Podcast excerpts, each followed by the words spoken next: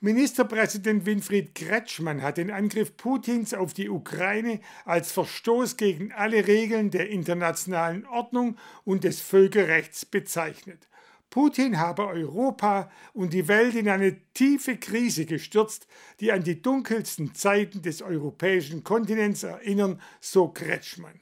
Auch Innenminister Thomas Strobel hat sich zur aktuellen Situation in der Ukraine geäußert.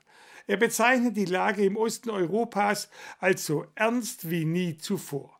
Der russische Präsident Wladimir Putin habe seine Maske fallen lassen und einen feigen und völkerrechtswidrigen Angriffskrieg auf einen demokratischen Staat begonnen, so Strobel.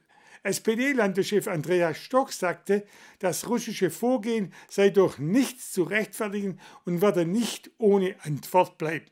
Präsident Putin müsse seinen militärischen Angriff sofort stoppen und seine Truppen zurückziehen. Der ehemalige Bundeswirtschaftsminister Professor Helmut Hausmann, FDP, bezeichnete den Angriff als die schlimmste Gefahr seit dem Zweiten Weltkrieg.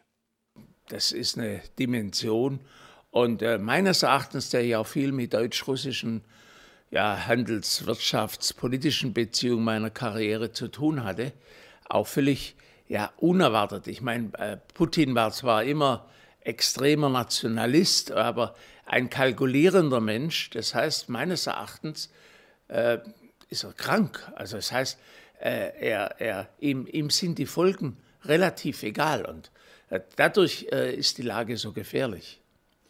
Eine weitere Eskalation sei nicht auszuschließen, sagte Hausmann. Seine Hoffnung sei jetzt, dass nur die allerhärtesten Sanktionen helfen würden. Irgendwann müsse sich die Zivilgesellschaft gegen Putin wenden. Durch die Sanktionen, die jetzt nötig wären, würden auch die Wirtschaft hier in der Region empfindlich treffen. Die meisten Unternehmen äh, in Russland sind äh, deutsche Unternehmen. Das heißt also, wir zahlen ja einen sehr hohen, bewusst einen sehr hohen Preis und insofern ist die Diskussion Waffenlieferung aus deutscher Sicht, ja, allein, das überhaupt kein Punkt, bringt auch gar nichts, wird auch Putin auch gar nicht abschrecken. Aber wir werden die Folgen tragen müssen. Das heißt, wir werden wirtschaftliche Einbußen und höhere Energiepreise bekommen.